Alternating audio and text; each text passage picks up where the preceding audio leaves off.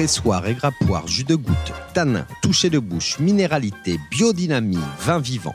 Bienvenue dans Chin Chin, le podcast qui a du nez, où nous allons décrypter ensemble le monde du vin, terre si vaste et passionnante. Je suis Vincent, fondateur et dirigeant de la société Dégustez-moi qui propose des cours d'œnologie dans 22 villes de France. Et dans ces podcasts, je souhaite mettre en avant les valeurs qui me tiennent à cœur. Échange, artisanat, passion, écoute, plaisir, transmission, circuit court, écologie.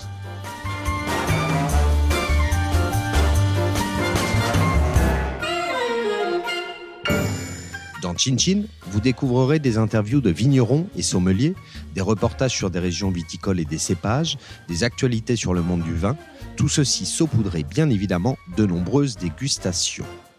Au micro, des artisans vignerons fiers de leur terroir et de leur vin authentique, façonnés sans utilisation de produits chimiques dans les vignes et de techniques œnologiques en cave.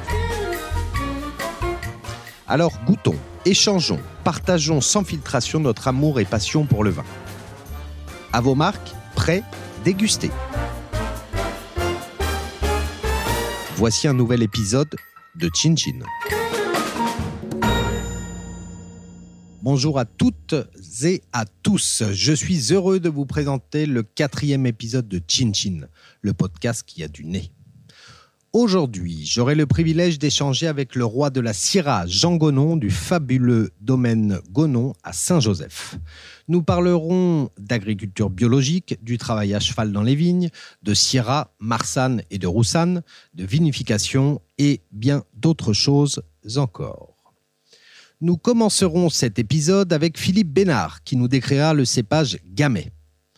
Pauline Mourin viendra ensuite éclairer nos lumières sur le phénomène de réduction dans le vin. Après la première partie de l'interview avec Jean Gonon, nous ferons un focus sur l'accord curry de poulet et vin. Je déclare donc ouvert le quatrième épisode de Chin Chin.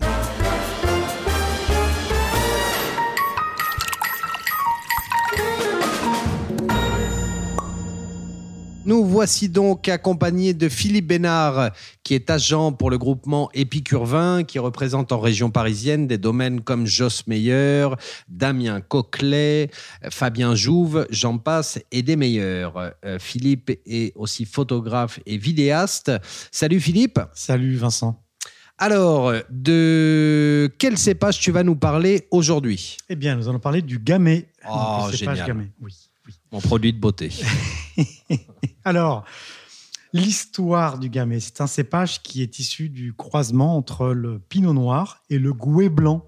Mhm. Le gouet blanc qui est un cépage, euh, bah, un cépage disparu. Ok, Euh, je pense qu'on doit en- encore en trouver, mais bon, c'est un cépage qui ne, qui ne fait plus de vin aujourd'hui. d'accord. Et donc, le, le, le gamay serait apparu à la fin du Moyen-Âge en Bourgogne. Oui, En Bourgogne. dans le village Euh, Gamay, je suppose.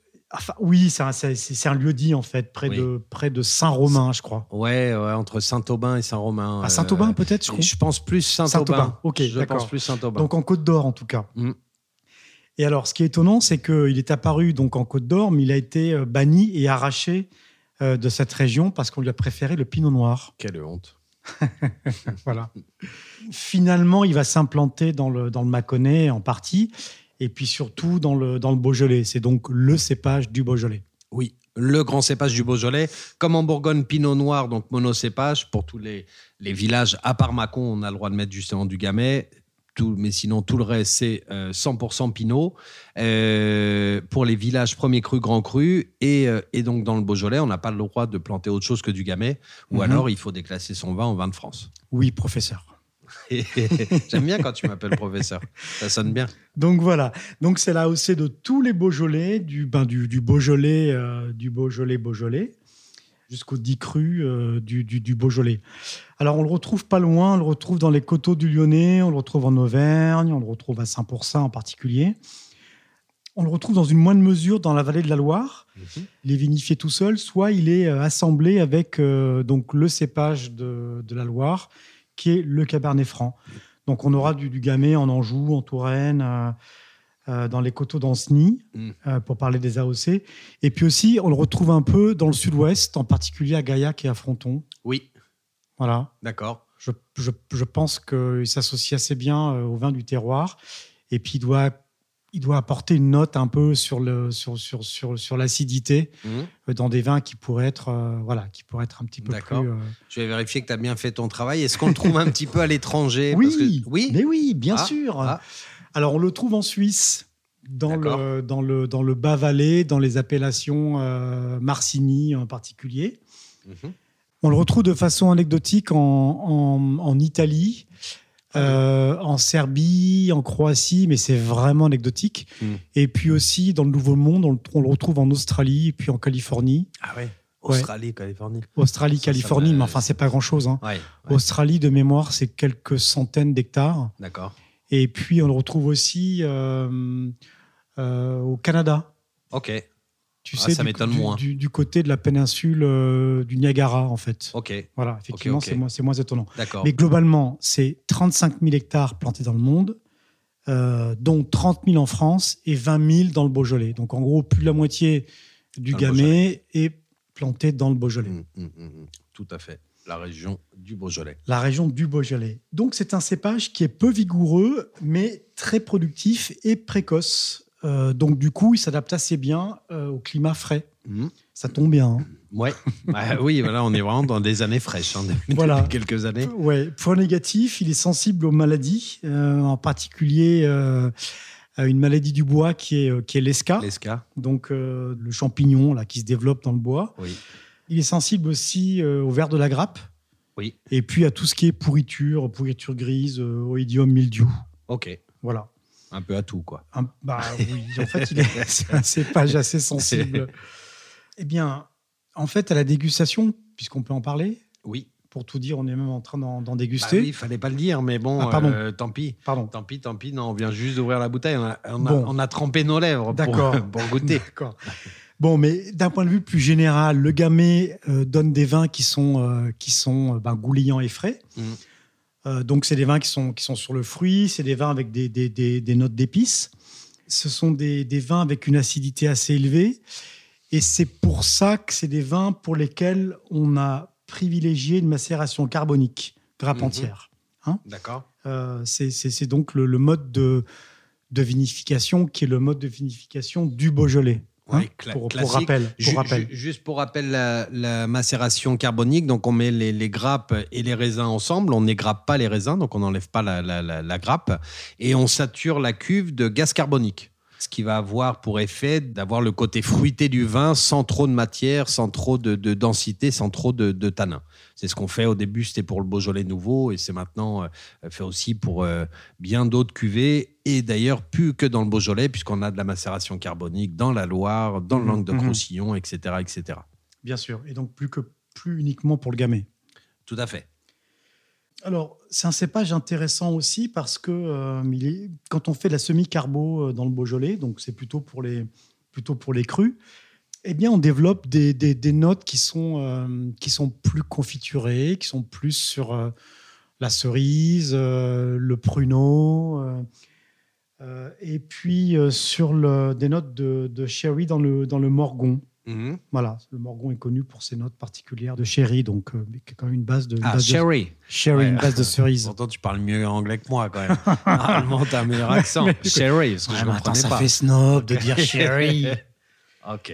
Alors, euh, le gamay donne des, donne des vins assez différents en fonction du, en fonction du sol. Mhm. Donc, euh, le, le, le gamay aime le granit. Oui. C'est là qu'il donne son expression la meilleure. Mm. Sur du calcaire, justement, l'acidité est plus prononcée Mm. sur, les, sur les gamay faits dans les terroirs calcaires. Mhm. Comme en Bourgogne, par exemple. comme en Bourgogne par exemple. Je pense Mm. que c'est pour ça qu'il a été interdit, qu'il est Ben oui. descendu sur les collines du Beaujolais où on a du granit. Ben oui, tout à fait. Et ça durcit souvent les, les- sur le calcaire. On a des tanins souvent qui sont plus durs Oui, que sur le, Oui, le granit. absolument, absolument. Donc voilà, donc là il y a des, des explications techniques qui sont pas inintéressantes. C'est qu'en fait le, le, le gamay aime les sols acides. Donc tu as, D'accord. un raisin qui par nature donne des, des vins acides, mais il aime les sols acides. D'accord. Voilà, et c'est assez étonnant. Et en fait, dans les sols acides, c'est plutôt les sols dans lesquels il descend, euh, les racines descendent bien euh, dans le, dans le sol. Voilà. Et c'est le cas d'ailleurs, les, les, les dix crus du Beaujolais ont des terroirs qui sont des terroirs plutôt acides, euh, plutôt granitiques. Est-ce que tu peux nous citer les dix crus comme ça, de tête, oui, bien sûr, Bien sûr, bien sûr. Alors, il y a Moulin à Vent, il y a Chénas, il y a Fleury, il y a Morgon, il y a Saint-Amour. Qu'est-ce qu'il y a d'autre? Chirouble. Oui, il y a Chirouble. Chénas. Il y a Chénas, il y a Brouilly, il y a Côte de Brouilly, et j'en ai oublié un. Fleury, tu l'as dit? Je l'ai dit, je l'ai dit. Ah, il en manque un. Julienas. Julienas. Julienas, le dixième. Exactement, le dixième. Merci. Merci, professeur. Ah bah, je révise tous les soirs. Hein. Euh, cru du Beaujolais, ça, c'est les classiques. Hein. Ouais, donc voilà. Donc là, tu nous as amené donc un Morgon Côte de Pique. C'est ça. Et donc, c'est un vin de chez Damien Coquelet. Damien Coquelet, qui est le fils de Georges Descombes. Alors, donc, dégustons euh, au nez.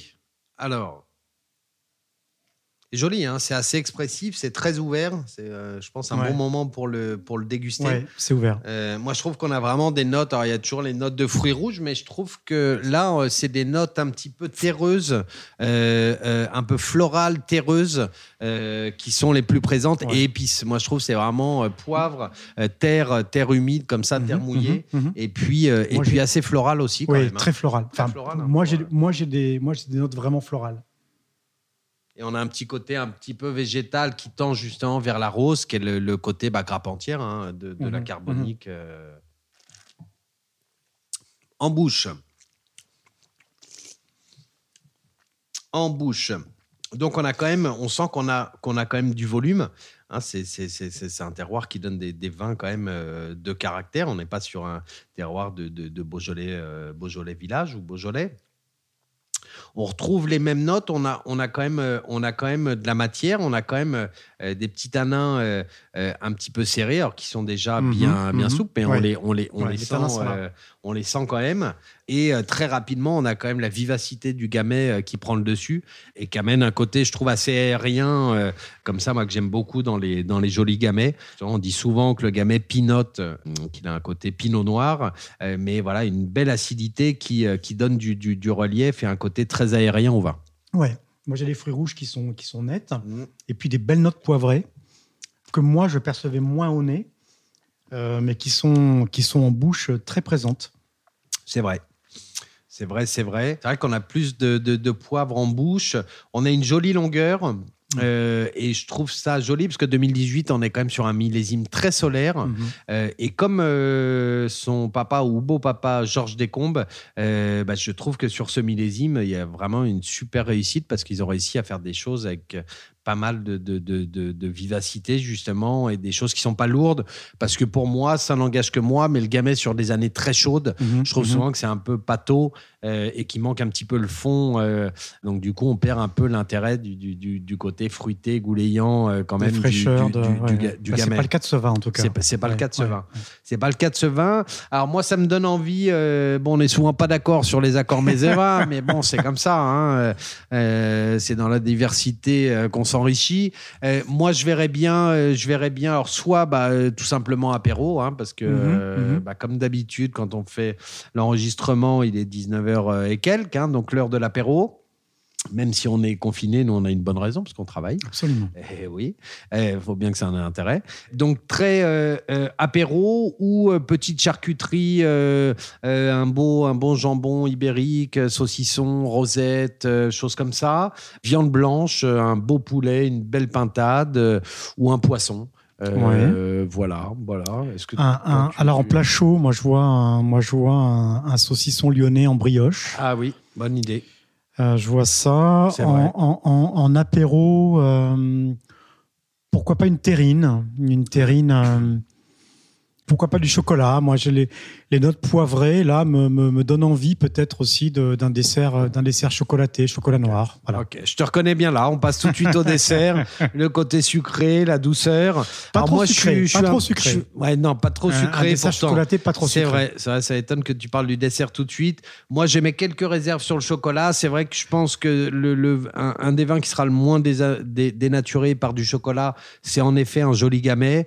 Mais moi, pour le chocolat, je pars quand même sur un vin doux naturel. Euh, Euh, euh, voilà, mais après, ça n'engage bien évidemment que moi. En tout cas, pas mal d'accords possibles. Un très joli vin. Euh, donc, Damien Coquelet, Côte de Pie 2018. Euh, on déguste encore du Morgon d'ailleurs, pas en Côte de Pie, mais du Morgon chez Damien Coquelet sur le millésime 2016 en ce moment. Voilà, et ben écoute, c'était encore un très joli vin que tu nous as amené, Philippe. Merci, merci. Et d'ailleurs, oui, c'est un des vins que vous vendez euh, à l'Épicure Vin aux professionnels euh, en région parisienne. Euh, très, très beau. Eh bien, merci beaucoup en tout cas, Philippe. Merci Vincent. et à bientôt. À bientôt. J'ai le plaisir de recevoir Pauline Mourin, talentueuse vigneronne du domaine de l'Austral à Puy-Notre-Dame dans la Loire et grande formatrice pour déguster moi à Nantes et Angers. Lors de chaque épisode, Pauline nous expliquera la signification d'un terme technique utilisé en viticulture ou en vinification. Euh, la réduction, on dit souvent que c'est un défaut. On va voir avec Pauline si, si elle voit ça comme un défaut, quelque chose de naturel. Euh, est-ce que tu peux nous expliquer ce la réduction, s'il te plaît, Pauline alors, expliquer la réduction, c'est pas euh, quelque chose de simple en vinification. Je ne te pose jamais des questions simples. ouais, bah non, je sais. Ce serait pas marrant. Euh, on parle dans les vins soit d'oxydation ou de réduction. Donc mmh. c'est tout ça, c'est lié à l'air, à l'oxygène. Un vin qui va être euh, oxydé, ça veut dire qu'il a vu beaucoup d'air et qu'il a vu trop d'air. Voilà. Un vin qui est réduit, ça va vouloir dire qu'il manque un peu d'air. Mhm. Voilà. Qu'il est rentré dans une phase où euh, il manque d'air. Donc on peut mesurer dans les vins ce qu'on appelle le potentiel redox euh, d'oxydoréduction. Donc euh, nous, on a moyen de le faire là, avec un, labo auquel on assiste, un labo itinérant. Et c'est assez intéressant à voir parce qu'on voit que en fonction, bah, parfois dans les fermentations, bah, on est plutôt souvent en réduction mhm. parce qu'on a les levures qui travaillent, qui dégagent du gaz carbonique et qui ont besoin d'air. C'est pour ça qu'on dit que souvent les levures, il faut leur donner de l'air. Donc mhm. dans les fermentations, nous, c'est pas rare qu'on aère les vins. C'est-à-dire qu'on leur donne de l'air. Euh, donc par, des remontages, par euh, euh, voilà, l'aération est importante. Donc remontage, on, on prend le, on prend le, le, jus donc en, bas de, en bas de la cuve, la cuve et on le et on le remet en haut de la cuve. Ouais, et on essaie de splasher. Comme de splasher. C'est-à-dire splasher vraiment penser à une piscine, ça se plachait. non, mais ce que je veux dire, c'est que pour le prendre d'en bas, oui. on va pas le prendre forcément d'un tuyau, oui. Euh, directement de la cuve. On va le faire splasher dans un, dans un bac. Ah d'accord, ok, qu'il y, ait plus d'air encore justement. Plus euh, que juste euh, le transfert en pompe. D'accord, d'accord. Voilà. Ok. Donc ça c'est. C'est ce ça c'est pas un terminologique, hein, ah, c'est euh, voilà. C'est un terme vraiment de, de, depuis Notre-Dame, voilà, Notre-Dame. donc on va faire splasher, splasher le vin. D'accord. Et donc on le remet en haut de la cuve. Ouais, et en haut on peut le refaire splasher. De nouveau. Ouais. D'accord. double splash. Ce qu'on appelle le double splash. Voilà, c'est ça. Donc, euh, nous, première année, on, quand on a démarré, on avait un petit peu euh, peur de l'oxygène parce qu'on travaillait euh, donc avec peu ou pas de soufre. Et donc, on ne faisait pas trop ce genre de, de choses, alors qu'à l'école, on m'avait appris, on m'avait dit que c'était important de le faire. Et en fait, on s'est retrouvé quand même avec des belles réductions dans les vins, des réductions qui persistaient. Alors, la réduction dans le vin, c'est quoi?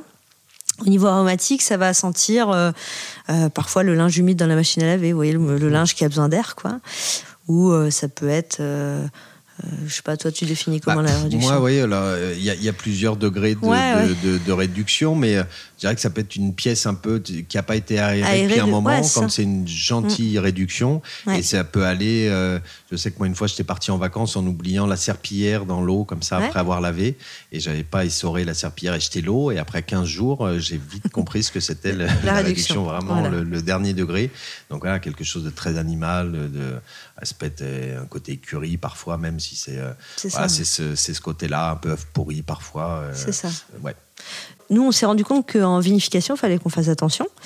Alors après, des phases de réduction dans le vin, euh, c'est très courant très courant sur les fins de fermentation, en fermentation, sur les fins de fermentation. Et je, on a aussi appris à ne pas en avoir peur. Mmh. C'est-à-dire que forcément, nous, on vinifie en faisant attention à l'oxygène, hein, parce qu'on on travaille, euh, sans on travaille sans soufre ou avec euh, très peu de soufre. Et euh, enfin, en vinification sans soufre. Et euh, du coup, c'est vrai qu'à faire trop attention, parfois on a des, des petites réductions, quoi. Et euh, avec le temps, bah, j'ai appris à les accepter. C'est-à-dire l'hiver, souvent, ben, les vins se referment, donc se Mhm. réduisent un petit Mhm. peu. Alors, il peut m'arriver de soutirer ou si vraiment dans le ressenti, on trouve que la réduction va trop loin et qu'elle peut s'installer dans le vin aromatiquement, ce qui n'est pas le but. Par contre, souvent au printemps, quand, voilà, les vins se réchauffent, et ben finalement il y, a un- il y a un dégazage aussi et, et les vins euh, deviennent moins réduits. Quoi. Donc euh, la réduction va venir d'où? Elle va venir des lits. Oui. Euh, les lits, c'est quoi? C'est euh, une fois que les levures ont fini de fermenter, levures et puis les bactéries hein, sur la malolactique, elles vont mourir. Et euh, du coup, elles vont euh, se déposer au fond de la cuve. Oui. Donc les lits, elles sont composées beaucoup de, de, de- de levures, de bactéries, de matière organique. Alors un petit peu de protéines aussi. Et en fait, c'est, elles vont, on dit que les lits protègent le vin. Quand on parle d'élevage sur lit, Mhm. c'est ça, les lits protègent le vin. Parce que euh, souvent, si on prend les potentiels redox dans une barrique, Mhm. tout en bas de la barrique, c'est très réduit. Mhm. Et en haut de la barrique, ben, c'est plutôt sur l'oxygène, quoi, Mhm. plutôt euh, oxydé. Donc en fait, faut, faut jouer un petit peu avec ça. Et puis, euh, bon, parfois, faut, on a appris à, ne pas trop s'inquiéter non plus. Mais, euh, mais après, c'est du ressenti. hein. Est-ce que je soutire mon vin? Est-ce que je l'enlève de ses lits ou pas? Ça, c'est vraiment chaque vigneron, chaque vigneronne qui va, qui va décider de, quand il le fait et puis, euh, puis la raison pour laquelle il Ouais. le fait. Surtout qu'il faut, faut, faut quand même dire que, euh, bah, euh, contrairement à l'oxydation, on ne peut rien faire. Un vin oxydé, vous avez un vin que vous avez gardé une semaine dans une bouteille, il est oxydé, il n'y a rien à faire, c'est- trop tard. La réduction, ça part. Donc, Exactement. au contact Ouais, ouais. de l'air, le- le- le- la réduction va partir. Donc c'est pas quelque chose, c'est c'est pas un, un réel défaut. Alors faut pas que ça soit tout le temps sur tous les vins et énormément non plus. Il y a, il y a plus sympathique quand même au niveau de la, de la dégustation que les arômes de réduction, mais euh, on, on peut l'enlever. Donc, euh, donc, Oui, oui. du coup, euh, du coup, c'est quand même beaucoup moins grave que l'oxydation. Ah quoi. bah oui, c'est sûr. euh, L'oxydation, c'est compliqué de revenir en arrière, ça c'est sûr. Et puis la réduction, à moins qu'elle soit installée aromatiquement, ça, ça m'est déjà arrivé de goûter hein, des vins qui où la réduction ne part pas. Oui. Mais c'est rare. Mais sinon, si vous sentez un petit peu de réduction dans les vins, bah, c'est plutôt bon signe. Mm. Ça veut dire souvent que c'est des vins qui ont été faits à l'abri de l'air. Pourquoi? Bah parce que euh, parce que on travaille avec peu de peu d'intrants, voire Mhm. pas d'intrants. Quand je parle d'intrants, c'est surtout euh, surtout le soufre. hein. Je sais que quand on met les vins en bouteille, ça me dérange pas qu'il y ait des petites réductions. Ça me dérange pas parce que derrière, je sais que la clientèle qui qu'on a, elle va comprendre qu'il faut carafer les vins, qu'il faut parfois les aérer, mais euh, genre une minute dans le verre, et, et puis la réduction part Oui. et les arômes se dévoilent, quoi. Et du coup, cette réduction, elle m'inquiète pas du tout, elle me fait pas peur, elle- elle- presque elle me rassure, quoi. Donc, euh, donc faut pas, euh, faut vraiment pas euh, dire- Diaboliser la réduction. diaboli- diaboliser Ouais. la réduction. Et c'est vrai que moi, j'ai déjà vu, euh, je me rappelle, quelques, ça m'est arrivé deux fois quand même, euh, euh, voir des gens ouvrir une bouteille où il y avait de la réduction et, et- et- et se diriger vers l'évier pour jeter le vin. Ouais. Euh, et en plus, les deux fois, c'est des bouteilles que j'avais amenées. Donc ça m'embêtait encore plus parce que j'avais envie de les boire. Donc euh, euh, voilà, si vraiment vous avez des, des- des arômes de réduction dont on a parlé tout à l'heure, eh bien c'est le moment de sortir la carafe, d'impressionner vos convives et de, et de passer le vin en carafe, justement, ce qui va l'oxygéner, ce qui va permettre de- de- d'enlever la réduction. Et parfois même dans le verre, comme tu le disais, parfois en 10 secondes, en tournant un petit peu le vin dans le verre, le- le- la réduction va partir. Mm. Donc ça peut, être, ça peut être très rapide. Il y a des cépages qui sont plus réducteurs que d'autres aussi. Est-ce que le Cabernet Franc, pour toi, dans la Loire, ou le Gros Lot, autre cépage que tu Mm, travailles, mm, est-ce que c'est des cépages particulièrement réducteurs ou, ou pas? Ouais. euh, Le Cabernet, euh, de l'expérience que j'en ai, hein, nous ça fait pas très longtemps qu'on fait du vin, mais ça, ça fait euh, ça fait quatre ans. euh, je le trouve plutôt réducteur, en tout cas sur nos grappes entières. Alors je D'accord. sais pas si c'est lié, Oui. euh, mais euh, c'est vrai qu'on a des sur, sur mental, hein, on a des, des légères réductions euh, à l'ouverture hein, sur euh, sur le vin, et mais qui me gênent pas. Enfin, je trouve que on vinifie un peu aussi dans cet esprit. euh, moi, je cherche pas à l'enlever. Je pourrais chercher à l'enlever, hein, euh, c'est-à-dire faire beaucoup, beaucoup de, euh, même après les fermentations, euh, aérer beaucoup le vin, etc. Mais j'ai pas envie de ça. Et euh, c'est une réduction un petit peu euh, qu'on pourrait qualifier de, de noble, un peu dans le vin, Mhm. dans le cabernet, qui me plaît. Donc oui, c'est un cépage, je pense, qui peut être plutôt en réduction, enfin, de ce que du ressenti que j'ai.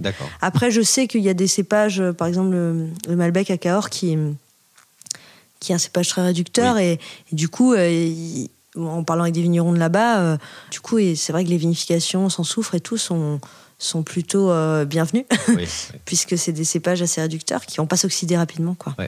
Des cépages qui vont être plus fragiles à, l'air. Euh, bah, le pinot noir. Bah oui, oui. Donc je pense que quand on vinifie en Bourgogne ou en Alsace, euh, peut-être qu'on on pense plus différemment. Il faudrait interroger des vignerons là-bas. Ouais, ouais.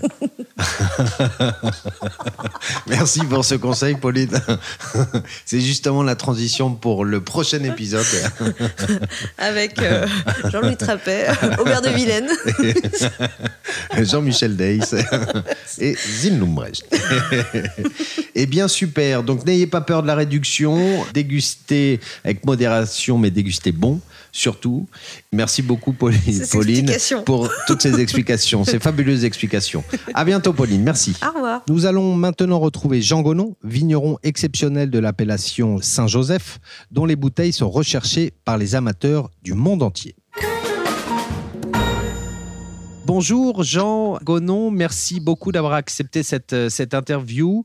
Euh, je ne vous cache pas que je suis extrêmement heureux de pouvoir échanger avec vous aujourd'hui, euh, car je suis fan de, vos vins depuis fort longtemps maintenant. Je les vends à Paris depuis bah, presque une dizaine d'années, ça file, et c'est pour moi bah, vraiment parmi les tout meilleurs de la vallée du Rhône septentrionale, et même parmi les, tout meilleurs vins de France. Donc je suis vraiment particulièrement heureux de pouvoir converser avec vous, Jean merci Vincent ah bah c'est toujours avec, avec plaisir. Bon, je, suis venu, je suis venu chez vous, mais il y a, il y a longtemps maintenant. Ça doit faire bah, presque dix ans.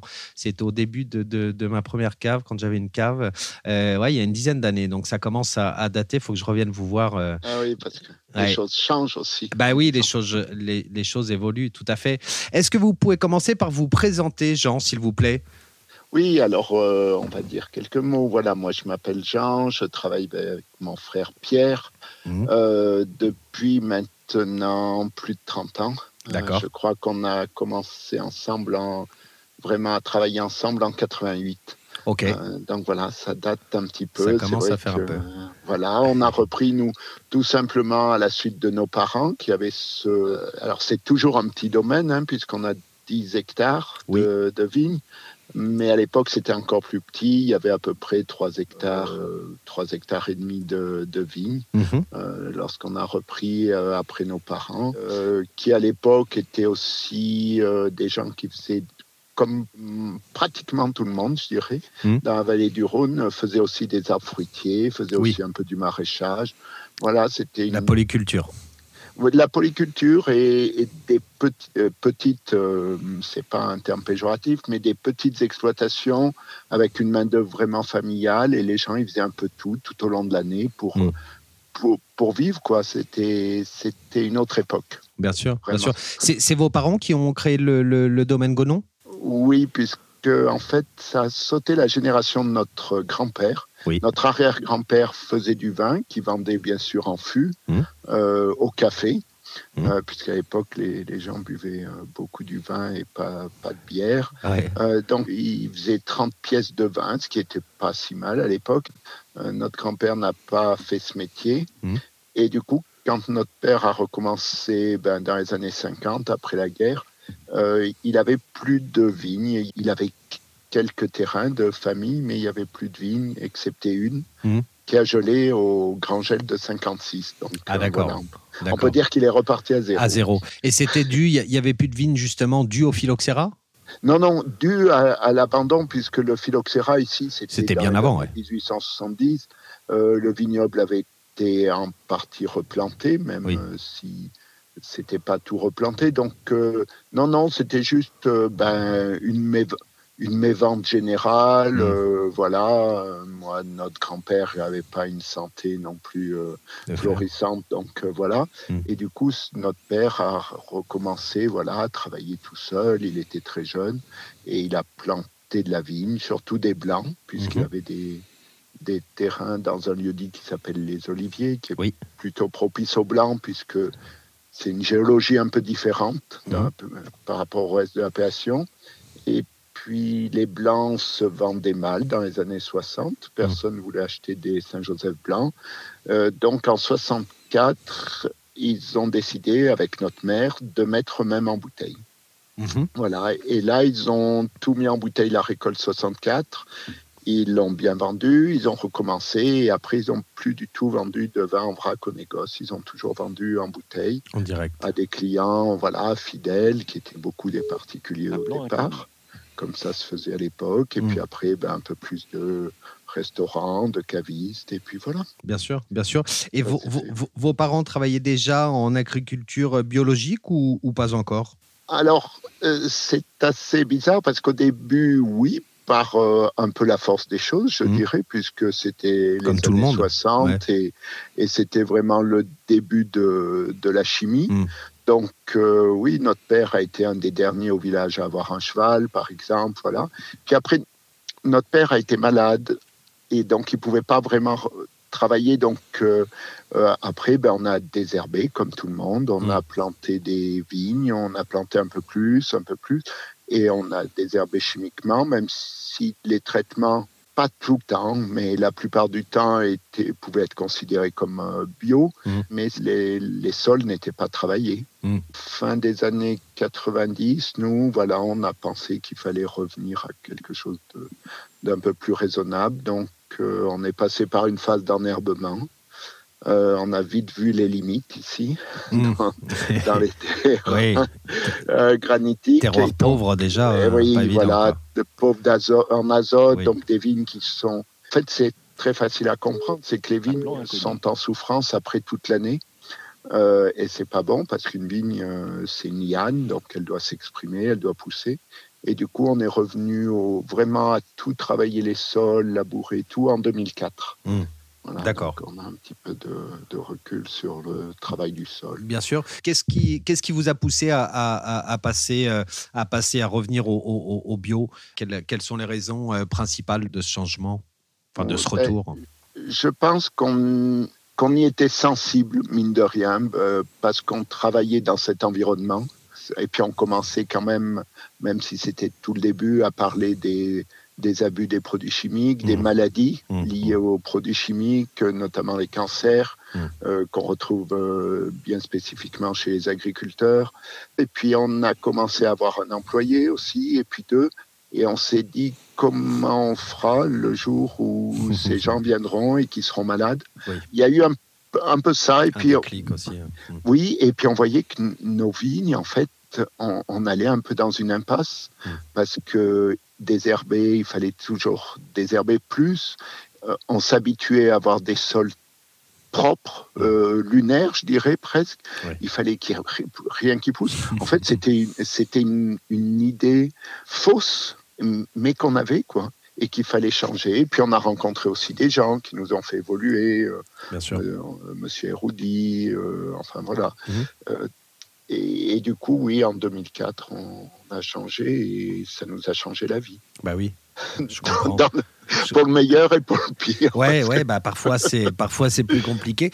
D'après vous justement, parce que on dit souvent que les, les vignerons qui sont en, agriculture bio, ils ont toujours des rendements qui sont moins importants. Mais il y a certains vignerons, moi, qui m'ont dit, bah non, sincèrement, par rapport à mes voisins qui sont conventionnels, les rendements c'est à peu près les mêmes. Quelle est votre position par rapport à ça? Oui, moi je serais plutôt de cet avis-là.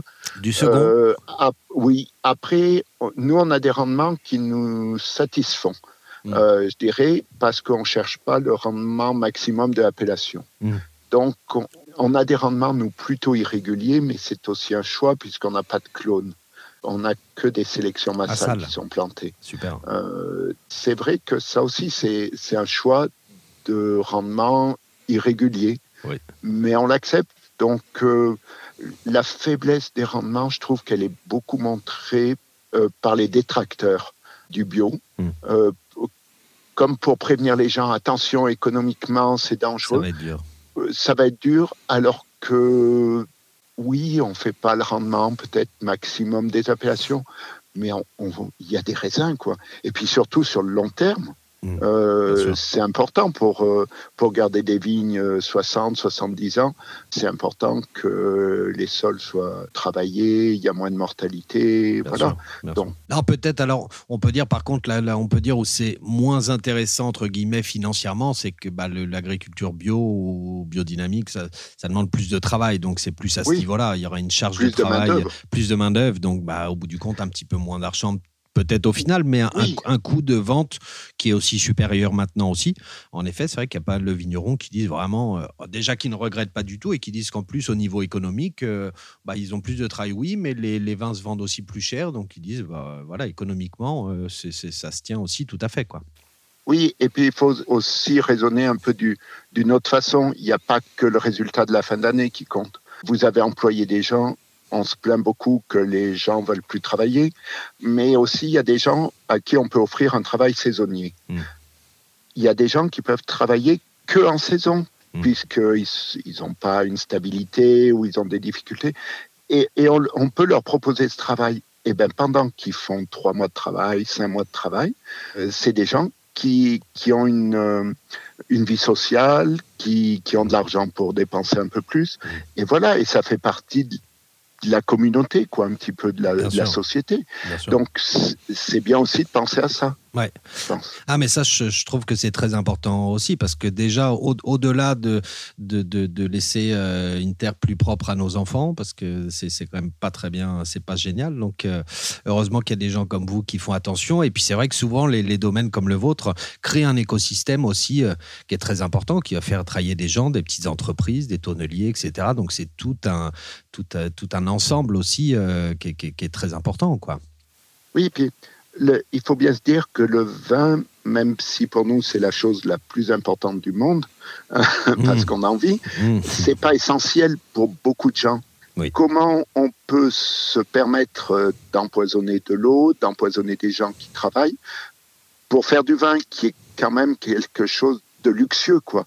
Donc, si on veut en faire quelque chose de luxueux, il faut aller jusqu'au bout du, raisonnement mmh. et, pas en faire quelque chose d'industriel. Oui, bien sûr, bien sûr. Est-ce que vous pensez qu'il est nécessaire d'être en agriculture biologique aujourd'hui pour produire un grand vin? Ah non. Non. Non. Mais on, fera un plus grand vin si on est en agriculture biologique. Hmm. Alors, agriculture biologique, ça dépend des cépages, ça dépend des régions, des terroirs, ça peut être euh, de l'enherbement, ça peut être. Mais tout ça, il faut que ça soit raisonné. En hmm. fait, on fait un grand vin avec une réflexion. Mm-hmm. qui, qui, est permanente et puis qui va évoluer parce que le climat change. Mais il faut que ça soit toujours une réflexion. Mm. Mais après, je pense que oui, il faut que les gens, ils changent. Ceux qui ne sont pas dans cette optique-là, il faut vite qu'ils changent d'avis. Mm-hmm. Oh, je, pense que, je pense que ça commence quand même. Oui, oui, oui, oui. Oui, de plus en plus. Mm. Et ici, on sent un peu des réticences quand même ici. Dans Oui, encore. Ouais, encore. Parce que vous, par exemple, sur l'appellation Saint-Joseph, euh, le, bio, ça représente quoi 20%, 30% de, de, la surface Vous savez à peu près ah, J'ai aucune idée. Aucune idée. Alors, euh, je pense que en surface, ça peut représenter quand même, puisqu'il y a des grandes maisons qui sont en bio et qui sont propriétaires de, de grands domaines comme la mm. maison Chapoutier, oui. Jaboulet, Jean-Louis Chave. C'est quand même des domaines importants qui sont mm. en bio. Donc, en surface, ça représente une, oui, certaines. ça, augmente en tout cas, ça va quand même dans le bon sens. Oui, oui. Ça, ah, bien sûr. C'est le bon côté. Puis je trouve qu'on a moins aussi. Euh, même il y a 10 ans, c'est vrai qu'on avait encore des clients, soit dans les dégustations, soit en cave, qui disaient Ah non, moi, un vin bio, un vin de, de hippie, euh, non, non, euh, pas pour moi, donnez-moi un vin droit, etc. Bon, il y avait des choses comme ça qui restaient et qui sont encore, je pense, pour certains, encore présents, mais beaucoup moins quand même. Euh, puisque je pense qu'il y a beaucoup de gens qui ont compris que 80% des plus grands domaines en France, au moins, euh, bah, provenaient de l'agriculture biologique, quoi, quelles que soient les régions d'ailleurs. Hein. Euh, si on prend les, meilleurs vignerons, il a quand même beaucoup qui sont en bio ou en biodynamie. Donc, oui, que ça soit revendiqué ou pas, ou mais pas, tout à fait. voilà, tous les grands vins sont pratiquement faits en, bio ou en biodynamique. Oui, bien sûr. Après, ce que je trouve euh, vraiment honteux et, assez lamentable, c'est qu'on doive payer pour avoir un label bio euh, et, que, et que le label euh, conventionnel, ça, ça soit gratuit. Ça, c'est eh quelque chose que, je, que mon cerveau n'arrive toujours pas à accepter et comprendre. C'est on marche un peu sur la tête quand même. C'est un peu, c'est incroyable quand même, je trouve. Ah oui, après, il y a être labellisé, c'est quand même. Enfin, nous, au début, on on disait on n'a pas besoin parce que les gens nous font confiance. Et puis finalement, il y a beaucoup de gens aussi qui font croire. On voit un petit peu le nouveau label HVE finalement qui autorise beaucoup de choses. Et on a l'impression euh, environnementale. Voilà, et on a l'impression qu'on achète un vin bio alors qu'il n'est pas du tout. Il, y a des choses où il faut faire attention, mais les, consommateurs maintenant sont bien avertis, sont, hmm. Oui, non, c'est sûr. C'est sûr que ça va, ça va quand même dans le bon sens. Donc, vous avez parlé un petit peu du domaine, une dizaine d'hectares. De mémoire, vous avez environ 8 hectares de rouge et 2 hectares de blanc, c'est ça? Voilà, tout à fait. Hein euh, dans l'appellation Saint-Joseph. Oui, sur l'appellation Saint-Joseph. Donc vous, bah, c'est très compliqué où vous êtes euh, de, travailler avec des, machines parce qu'on a de grandes pentes. Qu'est-ce que c'est d'ailleurs les, parcelles les, plus pentues euh, On a des pentes de quel ordre? Ça vaut côte ou euh, Oui, voilà, c'est un peu le même système. Avec, alors on a des parcelles où la pente est plus douce. Mmh. Avec peu de murs, c'est souvent des parcelles qui peuvent être par exemple travaillées avec un cheval. Voilà, donc ça, on en a un petit peu. Euh, surtout là où on a les blancs, justement. Le coteau des Oliviers, c'est un coteau moins pentu. D'accord. Et puis après, on a des coteaux, oui, sur le système, un peu les gens souvent de côte Oui. Alors ici, c'est un peu moins des terrasses planes, donc il y a souvent un petit peu moins de murettes mhm. et une pente, par contre. Après, tout se fait, il faut être équipé avec du petit matériel, des treuils, voilà, avoir des gens aussi bien responsables qui, mhm. qui vous entourent, voilà, parce que l'accident peut vite arriver, donc il faut voilà, c'est des choses à mettre en place. Voilà, être vigilant, euh, former les gens aussi. Euh, voilà, puisqu'on ne peut pas travailler tout seul, donc euh, il faut bien, bien s'entourer. Et nous, ici, on a cette chance-là. Ouais. au domaine, on, a des gens qui travaillent avec nous toute l'année, même des saisonniers qui, sont consciencieux, qui reviennent, mm. Qui, qui aiment ce travail, D'accord. C'est une chance. Bah oui, bien sûr. Et sur, le, sur cette parcelle, par exemple, les oliviers, votre parcelle de, de blanc, euh, quels sont pour vous les avantages du travail au, cheval? Alors, il y en a plusieurs. Euh, c'est sûr que nous, le cheval, on, en a racheté un il y a une dizaine d'années maintenant, mmh. euh, puisqu'il a 12 ans. Non, il a 15 ans. Euh, donc, oui, il doit y avoir 12 ans qu'on a racheté un cheval. C'est un âge honorable pour un cheval. Oui, 20, ans après que, que mon père ait vendu le sien, on en a racheté un. D'accord. D'accord. Bah, là, c'est, alors c'est plutôt mon, la partie de mon frère, c'est vraiment son cheval. Oui. Alors, il y a des avantages. Bon, alors bien sûr, il faut s'en occuper, il faut le nourrir, il faut le dresser. Mais par contre, ben, au point de vue sol, il n'y a pas de tassement. Oui. Euh, ça fait un travail beaucoup plus doux. Hmm. Euh, la vision euh, du conducteur, elle est, bien sûr, il est derrière le cheval, donc il voit l'outil hmm. plus facilement que si c'est derrière un tracteur. Par exemple, pour les, pour les débutages, pour des choses un peu minutieuses comme ça. Hmm. Et puis, ben, lui, il trouve aussi le silence, voilà, simplement la, la compagnie du cheval, la relation. Voilà, la, relation qu'il a avec son cheval, avec son son. Ça pas de voilà, c'est un moment aussi, puisque c'est plus lent, c'est plus dur physiquement, hein, c'est sûr, mm. quand euh, il faut courir derrière. Mais de toute façon, tout ce qui est, tout ce qui est un peu beau à mm. voir, c'est un plus. Mm. Euh, et c'est un plus pour le moment passé, mais c'est un plus pour le vin aussi au final. Nous voici donc au terme de la première partie de cette interview. La seconde partie sera à retrouver d'ici une dizaine de jours dans l'épisode 5. En cette fin d'hiver, nous avons encore besoin de plats, nous apportons de la chaleur. Et le curry de poulet fait bien le job, comme disent nos amis canadiens. Plat mijoté en sauce, le mot curry tire son origine du tamoul kari qui signifie sauce. Ce plat est composé d'herbes, de piments et d'épices et parfois de lait de coco. Les épices les plus communes dans la plupart des mélanges qui composent le dit curry sont la coriandre, le cumin, le curcuma mais une large panel d'épices y sont ajoutées avec, selon les goûts, du piment en plus ou moins grande quantité. Pour l'accompagner, du riz et des légumes sont le plus souvent préparés et servis à part avec un nan, la fameuse galette de pain traditionnelle indienne. En préambule, on pourrait se dire curry égale plat puissant. Plat puissant égale vin puissant, ce qui est souvent judicieux en matière d'accords mets et vins, mais dans ce cas de figure, pas du tout. Pour trouver un joli accord avec un vin rouge, c'est dans la direction opposée qu'il faut aller. En effet, les épices posent des problèmes à la plupart des vins rouges.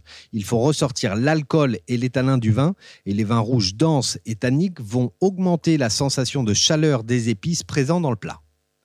Il faut donc oublier les vins du Bordelais, du Languedoc, du Rhône, de Provence, qui, avec leurs tanins, leur charpente et leur alcool, seraient de mauvais compagnons au curry. Faut-il alors partir sur un joli Bourgogne ou un vin âgé d'une dizaine d'années ou plus? Eh bien non, toujours pas. Les épices viendront écraser les saveurs subtiles du vin. Le plat prendrait de loin le dessus sur le vin qui deviendrait insignifiant.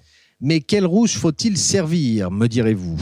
Il faut choisir ici un vin rouge juteux, léger, avec peu de matière, de densité et d'alcool.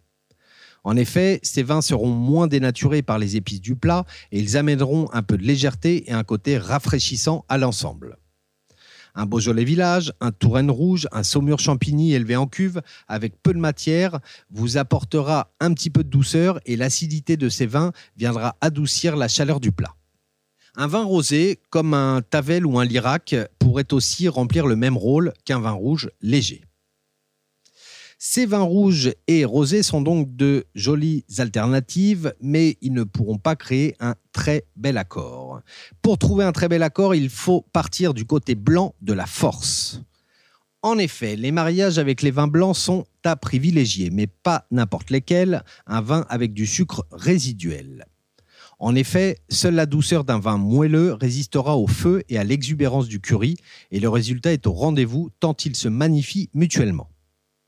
Privilégier un vin doux assez nerveux et doté d'une belle acidité et tension pour contrecarrer le côté enveloppant du plat. Plusieurs options s'offrent à vous. Pour commencer, le Gewürztraminer est le compagnon idéal des plats parfumés et épicés, étant lui-même très aromatique et développant des arômes d'épices, de curry et de safran. Cépage allemand, Gewürz signifie d'ailleurs épice. Le chenin, avec sa belle acidité naturelle, est aussi une très bonne option. Un Vouvray ou un Montlouis moelleux seront parfaits. Mon sens aigu de la dévotion m'a fait tester il y a peu de temps un mariage entre un curry de poulet et un jurançon moelleux. Cuvée Capséou du domaine Camine Laredia. La sentence fut sans appel magnifique.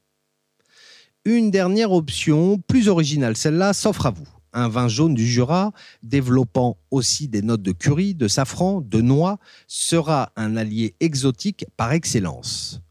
Alliant complexité et puissance aromatique, il enchantera vos palais. Vous voici désormais prêt à accorder au mieux vos beaux currys. Et n'oubliez pas surtout de tester, goûter, expérimenter pour trouver votre accord parfait. Eh bien, nous voici malheureusement à la fin du quatrième épisode de Chin Chin, le podcast qui a du nez. Si vous avez pris du plaisir à écouter cet épisode, n'hésitez pas à laisser un commentaire dithyrambique et à nous mettre 5 étoiles, ce qui nous permettra de mieux faire connaître le podcast. Je vous donne de mon côté rendez-vous d'ici 10 jours pour le cinquième épisode de Chin Chin, où vous retrouverez nos chroniqueuses et chroniqueurs, ainsi que la suite et la fin de l'interview de Jean Gollon. D'ici là, portez-vous bien et surtout buvez avec modération, mais buvez bon.